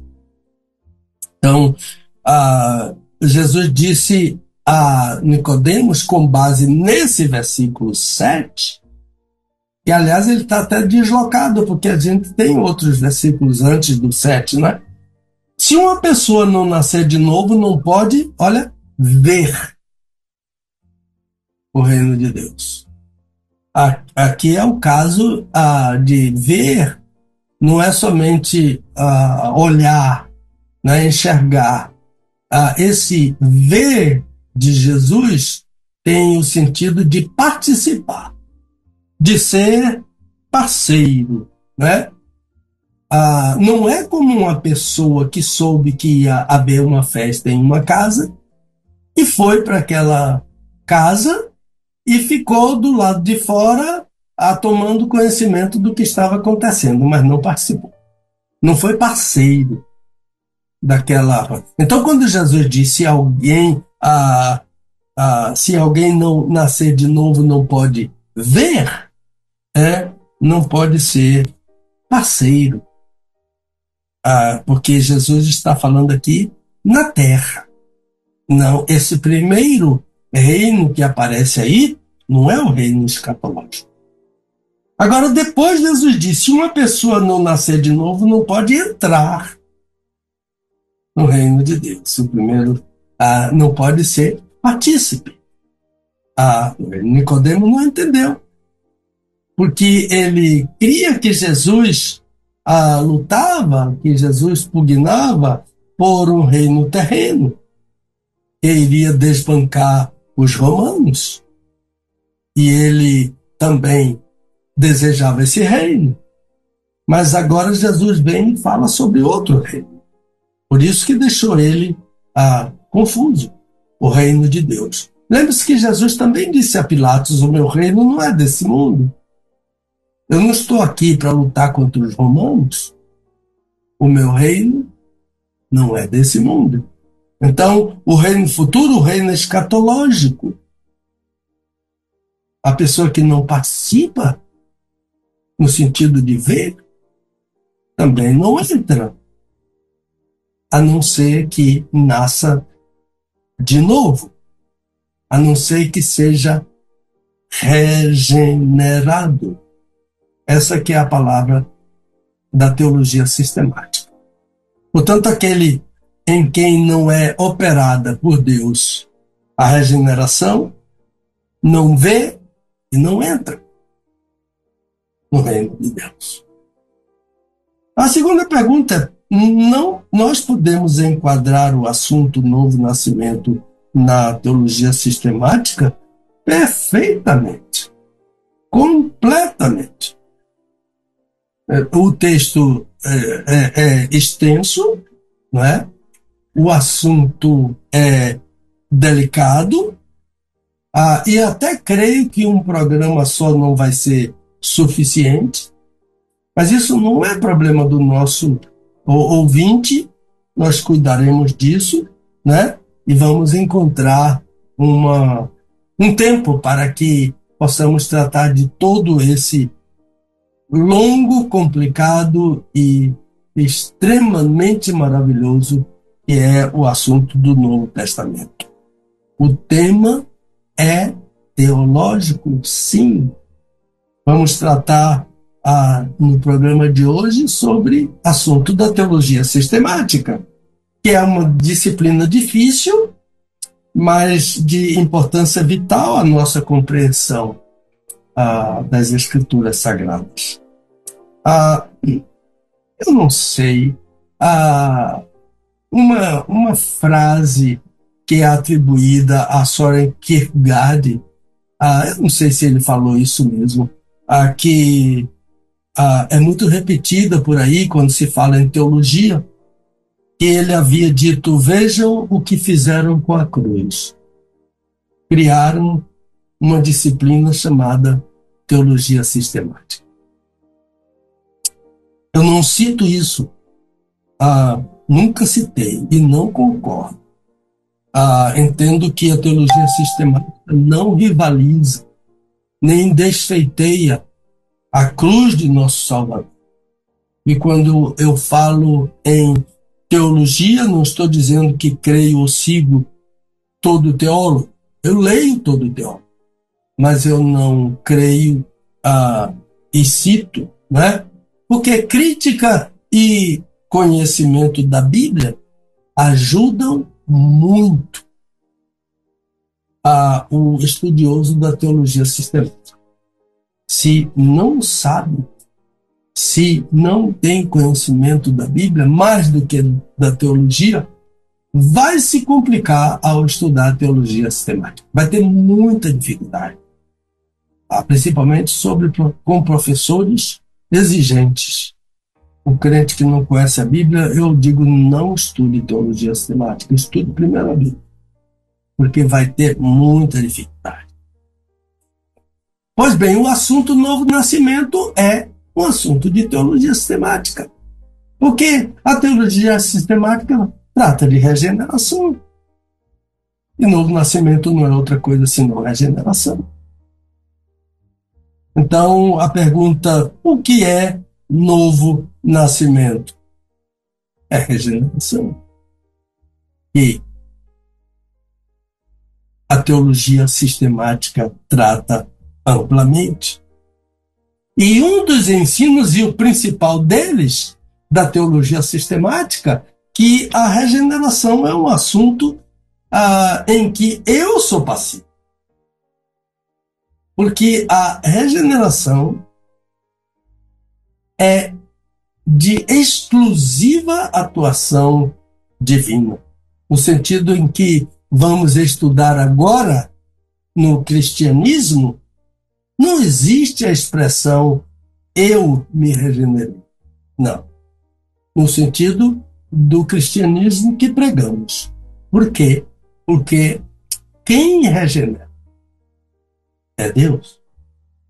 Há um teólogo que eu leio, no meio de outros teólogos, chamado Griden, a, a, a teologia sistemática dele está em português, a, é, afirma o seguinte: em alguns componentes de aplicação da redenção, desempenhamos uma parte ativa. Isso, diz ele, é verdadeiro, por exemplo, no que diz respeito à conversão, à santificação, à perseverança, que são assuntos da teologia sistemática. Mas na obra da regeneração, não desempenhamos papel algum. Ao contrário, é uma obra exclusiva de Deus. Novo nascimento é regeneração. Esse nome que a teologia sistemática dá ao novo nascimento. Então Jesus foi procurado à noite por um rabino, líder dos judeus, Nicodemos, que buscava conhecimento, né? Falou nos milagres, mas Jesus sabia que ele era carente de regeneração. Por isso, depois daqueles elogios todos que ele fez a Jesus, Jesus disse: Você precisa nascer de novo da água e do Espírito. Agora, aí ele ficou em confusão total. Né? Ah, porque o que Jesus está dizendo é: você precisa crer em mim, no meu nome. Aliás, João ah, fala isso no prólogo do quarto evangelho, que Jesus não foi recebido pelos seus, mas outros o receberam. E a esses que creram no seu nome, ele lhes deu poder de se tornarem filhos de Deus. E é pela regeneração que o homem se torna filho de Deus. Então, novo nascimento, a pergunta que é novo nascimento é a regeneração, que é operada por Deus no homem que crê no nome de Jesus. Jesus lhe dá o poder de se tornarem filhos de Deus. E eles são regenerados. Isso é novo nascimento. O que é nascer da água e do Espírito? Irmãos, a, a Calvino, olha, estou citando Calvino aqui, ele sugeriu que água e espírito são um único ato de Deus. E esse ato é aquele que é próprio do Espírito purificar, limpar. A pureza que o Espírito opera na vida do salvo. Ah, isso é nascer da água e do Espírito. Evidentemente que há outros conceitos, ah, mas esse conceito é básico. O Espírito opera na vida do crente. Pureza, como Deus é puro. Santidade, como Deus é santo. Verdade, como Deus é verdadeiro. Uma transformação total ah, aquele que furtava não furte mais, aquele que mentia não minta mais. E Paulo fala isso muito bem na carta aos Efésios. O que significa não nascer do sangue, nem da vontade da carne, nem da vontade do varão, mas de Deus. O novo nascimento, quando Jesus fala sobre isso aqui nesse versículo, ele está dizendo que o novo nascimento não é uma geração física, mas espiritual. Nesse texto que, o, o ouvinte referiu, que é o versículo 13, está exatamente a obra da regeneração. A regeneração, Jesus disse, não vem do sangue, como é que a gente entende essa expressão do sangue? É o sangue que o pai e a mãe transmitem a seus descendentes. Né? A gente costuma dizer sangue do meu sangue. Né? Meus filhos têm o meu sangue, o sangue da mãe deles. Eu tenho o sangue de meu pai, o sangue da minha mãe, que foram ah, transmitidos por eles. Mas Jesus disse que o novo nascimento não é dessa transmissão sanguínea que vem dos nossos ah, ancestrais. Ele diz que nascer de novo não é nascer do sangue, mas também não é nascer da vontade da carne. O que é que Jesus está falando sobre isso? Que o novo nascimento não vem do desejo sexual, que leva um casal heterossexual a se unir em uma relação física. O novo nascimento não vem dessa relação física. Porque esse ato da relação sexual entre um casal heterossexual vem do desejo que ambos sentem por esta relação. E isso Jesus usou a expressão desejo da carne. Então, o novo nascimento não vem do sangue, não tem essa transmissão dos pais aos seus uh, descendentes, nem dos ancestrais aos seus descendentes, o novo nascimento não vem da vontade da carne, isto é, do desejo que existe entre um homem e uma mulher de se relacionarem fisicamente, sexualmente, para gerarem filhos. Esses filhos que nascem desta relação conjugal não têm um novo nascimento. O novo nascimento é uma obra que Deus vai operar neles, quando eles crerem em Jesus. Não vem da vontade do varão, e aqui Jesus usa a palavra andrós, a que dá, a, a, que dá o nome André a, em português, e a palavra significa macho. Não vem da vontade do macho reprodutor que se une a uma mulher para gerar filhos.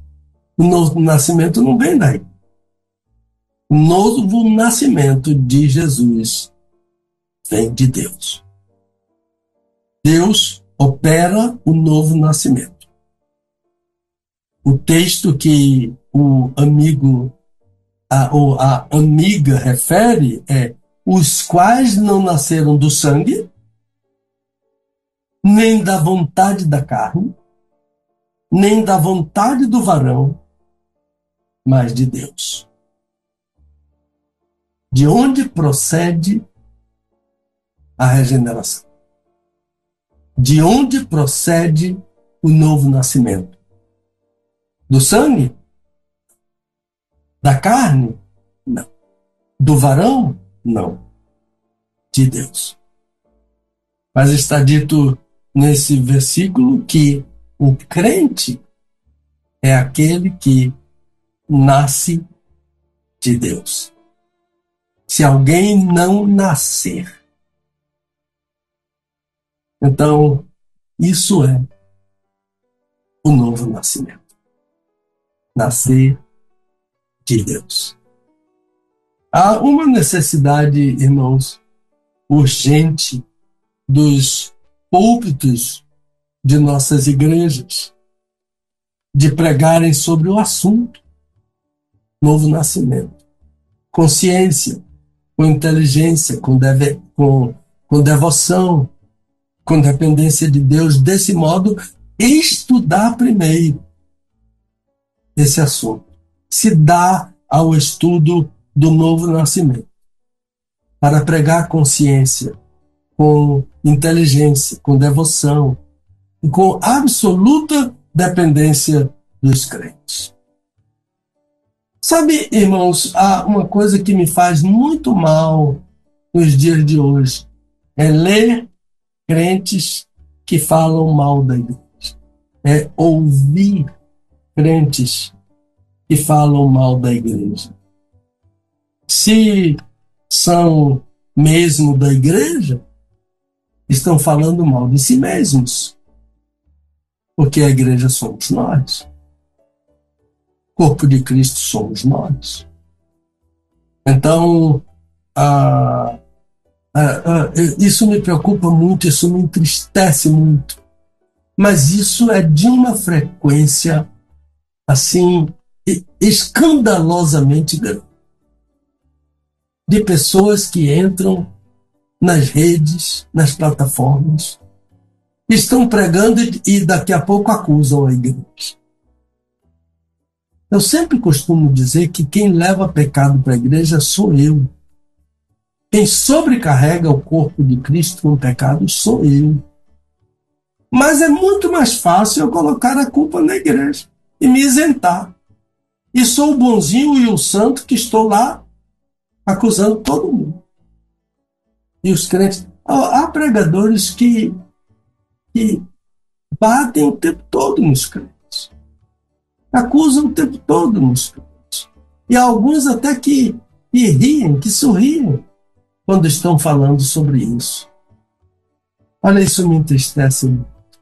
Não fale mal da igreja.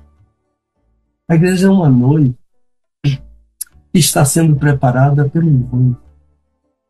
Ah, há um hino, e eu não gosto de ficar falando dessas coisas, mas é necessário. Há um hino que está sendo cantado nesse momento atual, mas algumas coisas na letra desse hino me preocupam muito. Afirmar que a igreja prega um evangelho de fariseus é uma generalização perigosa. Né? Ah, eu, eu, os hinos devem glorificar a Deus. Os hinos devem cantar e, e contar para o mundo o que é a igreja. Porque quando a igreja, quando um hino bate na igreja, esse hino serve para que o incrédulo diga: ah, não vou para lá, não, é isso que tem lá, não vou para lá. Fico aqui no mundo mesmo. É como um jovem ah, que frequentou a igreja, foi batizado, depois ele saiu da igreja, se afastou, e eu encontrei com ele e ele me disse: Olha, eu não sou mais crente, não, pastor. Eu gosto muito do senhor, eu gosto muito de seu pai. Ah, mas a minha família toda não quer o evangelho. Eles vão para o inferno, então eu vou junto com eles para o inferno.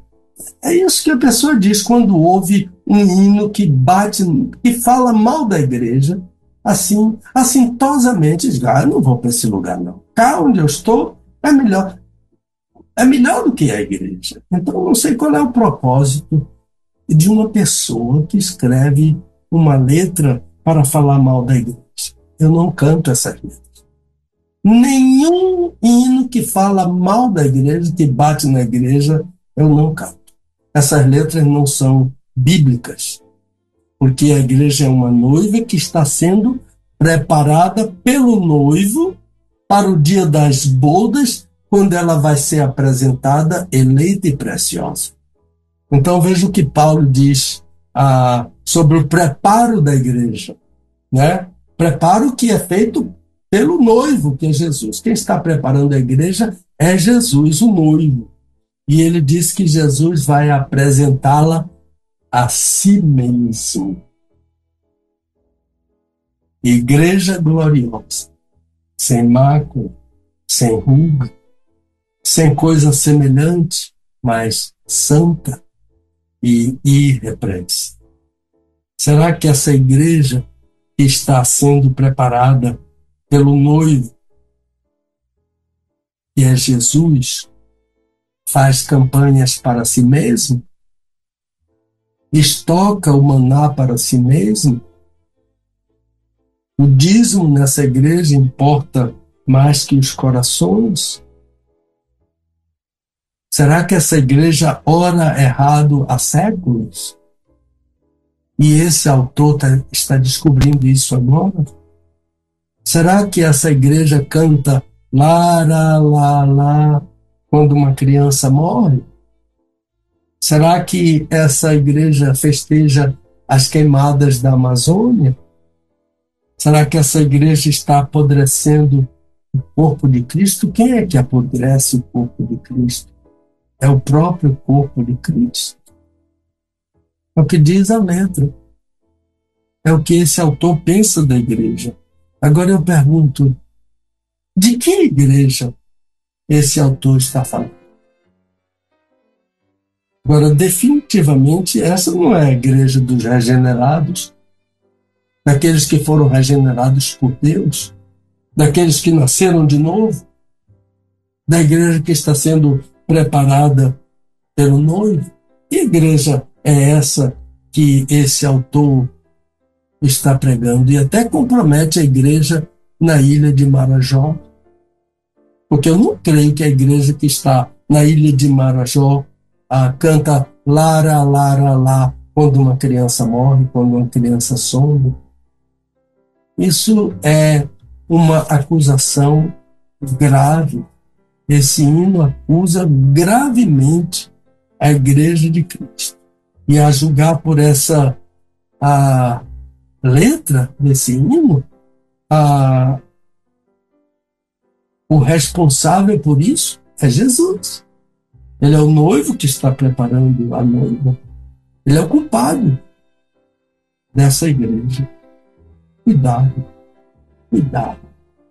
com letras que você canta de hinos, principalmente aquelas cuja teologia é equivocada e aquelas que acusam indevidamente a uma igreja pela qual Jesus deu a vida. Jesus morreu pela igreja. Jesus morreu para salvar a sua igreja. Jesus morreu para levar a sua igreja para o céu. E a igreja não é nada disso esse hino, igreja de fariseus, está veiculando para o mundo. Esse hino está afastando pessoas da igreja de Cristo. Então eu volto ao tema do novo nascimento. Há uma necessidade urgente dos púlpitos de nossas igrejas de pregarem sobre este assunto com ciência, com inteligência, com devoção e com dependência do Espírito Santo de Deus.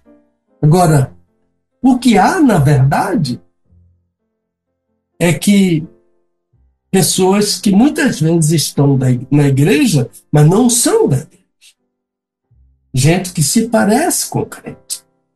Gente que não nasceu de novo. Um grande avivalista, eu estou encerrando a minha participação, um grande avivalista começou a pregar em sua igreja sobre o novo nascimento. Semana após semana, trazia ah, mensagens sobre o que é o novo nascimento. Um dia, na porta, onde o pastor estava sendo cumprimentado, uma senhora idosa diz: Quando é que o senhor vai parar de falar sobre o mesmo assunto.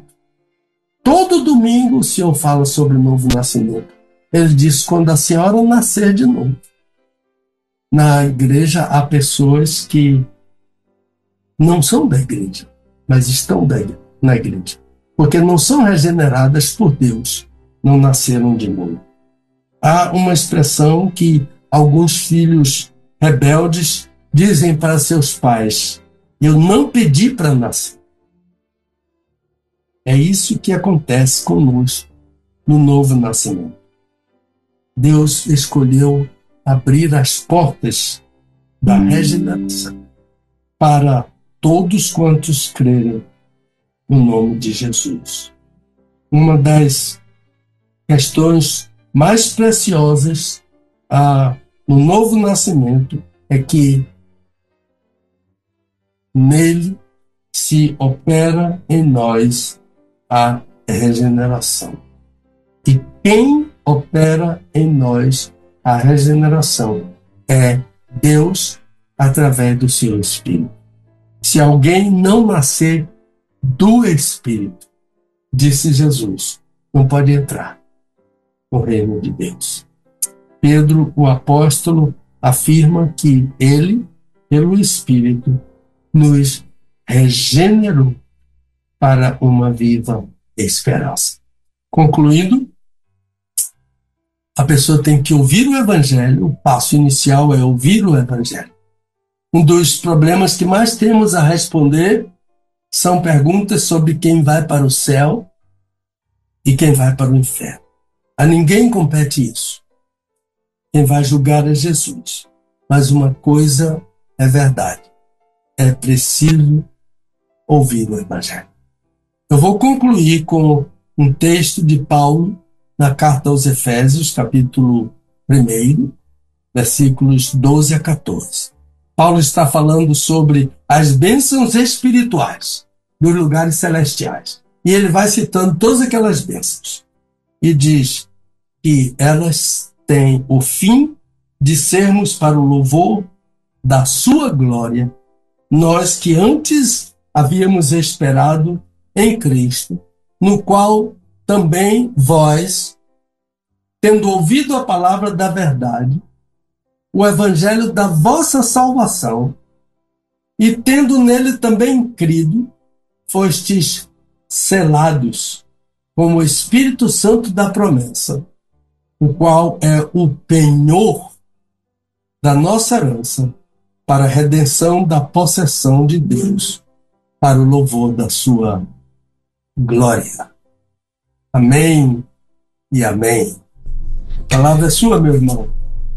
Muito bem, agora meio-dia e 13 em Brasília. Já estamos na tarde do dia 23 de fevereiro de 2024. Estamos ao vivo com o nosso querido pastor Pedro Moura, diretamente de Salvador, é, em mais um quadro Desvendando Versículos Difíceis da Bíblia.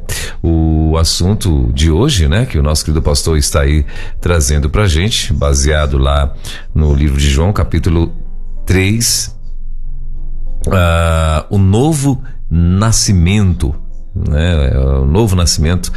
Uh, na semana que vem, né, teremos, claro, com certeza, perguntas complementares ou alguma dúvida que ficou ainda a respeito do que o pastor ministrou hoje, se bem que foi bem tranquilo, né? Então acredito que não sei se vai ficar ainda alguma dúvida, mas sempre tem, né? Alguém que, que às vezes é, gostaria de, de, de, alguma coisa a mais, né? Isso é muito bacana. Então na semana que vem é, o pastor com certeza, claro, vai estar aí respondendo também para você, né? A, a, a, a algumas questões que possam vir chegar no tocante ao assunto de hoje. Mas, meu pastor, eu quero devolver para o senhor, para que o senhor possa é, fazer aí as suas conclusões finais. Então, a conclusão é a regeneração, o que é o novo nascimento, não procede do sangue, isto é, não procede daquilo que nossos pais nos transmitiram, uhum. o sangue deles, pai, mãe, que transmitem a seus filhos o sangue. O novo nascimento não é do sangue. O novo nascimento não é da vontade da carne. Isto é, filhos que nascem por causa ah, do desejo que seus pais tiveram de uma relação sexual, estes filhos nasceram da carne. Não nasceram do espírito. Eles vão nascer. Mas o novo nascimento é distinto desse nascimento que provém da carne. E também não vem da vontade do varão, que é a palavra que dá a, que tem um significado em português de macho, a, do macho reprodutor. O, o novo nascimento não vem dele não vem de nada que somos nós, que representa a, nada que representa a carne, o ser humano, vem de Deus. Agora vem para o ser humano, a, para aquele que creu no nome de Jesus. Aqueles que creram no nome de Jesus receberam dele o poder de se tornarem filhos de Deus. E nos tornamos filhos de Deus pelo novo nascimento, pela regeneração. Por isso que a primeira palavra que Jesus deu a Nicodemos foi: você precisa nascer de novo. E quem precisa nascer de novo, quem está na igreja, mas não é na, da igreja, corra para isso. A, a palavra do profeta Isaías é, elucidativa. Busque ao Senhor enquanto você pode achar. Busque o um novo nascimento, a regeneração da parte de Deus, crendo em Jesus, enquanto você tem vida para crer em Jesus. Que Deus nos abençoe. Um abençoado final de semana a todos. Muito obrigado à equipe a, da Rede 316 Obrigado a você, meu amigo, que me entrevista toda semana. Que Deus a todos abençoe no Brasil e fora do Brasil, no alcance dessa rádio, que é a nossa rádio da Convenção Batista Brasileira. Amém. A honra, claro, sempre é nossa, meu pastor. Bom, meio-dia e 17 em Brasília, meio-dia e 17. Uh, antes da gente encerrar aqui, gente, sempre a gente traz aqui o, o, o tema da semana que vem, mas eu não, não, não, não recebi aqui do meu amigo Lui. É, o, o, tema da, da, próxima semana. Luiz, se você estiver me ouvindo aí, meu irmão, se estiver fácil, manda para mim aí, para que a gente possa estar passando para os nossos ouvintes, né? Para que possam já estar se organizando, se preparando para a próxima semana, né? O, o, o tema aí da próxima semana. Bom, mas de qualquer maneira, meio-dia e 18, o senhor nunca, não, não, não vai lembrar, não, né, pastor? Ah, qual é o tema, não, né? Da próxima não, semana. Não. Tá, não, tão, tão, tranquilo. Daqui a pouquinho o Luiz vai me passar e aí eu, eu, eu vou estar divulgando aqui para os nossos ouvintes. Bom, uh, aqui ó, tá chegando aqui já, pastor. O Luiz está mandando hum. aqui para mim. Tema da próxima semana: o que significa glorificação? Romanos ah, 8, tá. 17 a 30 top demais. Maravilha. Então, na Maravilha. semana que vem, o que significa glorificação? Anota no teu caderno, meu irmão, para você não perder. Avisa todo mundo que vai ser bênção demais. Tenho certeza que você vai aprender um pouco mais aí nas, na próxima semana, na próxima sexta-feira. Tá bom? Novamente teologia, né? Teologia. É, teologia na veia do povo aí. Muito bom. Meu pastor, bom fim de semana. Deus abençoe. Obrigado mais uma vez por estar aqui junto com a gente. Forte abraço na Irmanduz e Sexta-feira que vem, permitindo Deus, estaremos de volta com mais uma edição do nosso Desvendando Versículos Difíceis da Bíblia. Tá bom, pastor? Amém. Um abração. Deus abençoe a vocês. Valeu. Desvendando textos difíceis da Bíblia. Com o pastor Pedro Moura, é tempo de desvendar mais um texto de difícil compreensão nas Escrituras. Aqui na Rede 316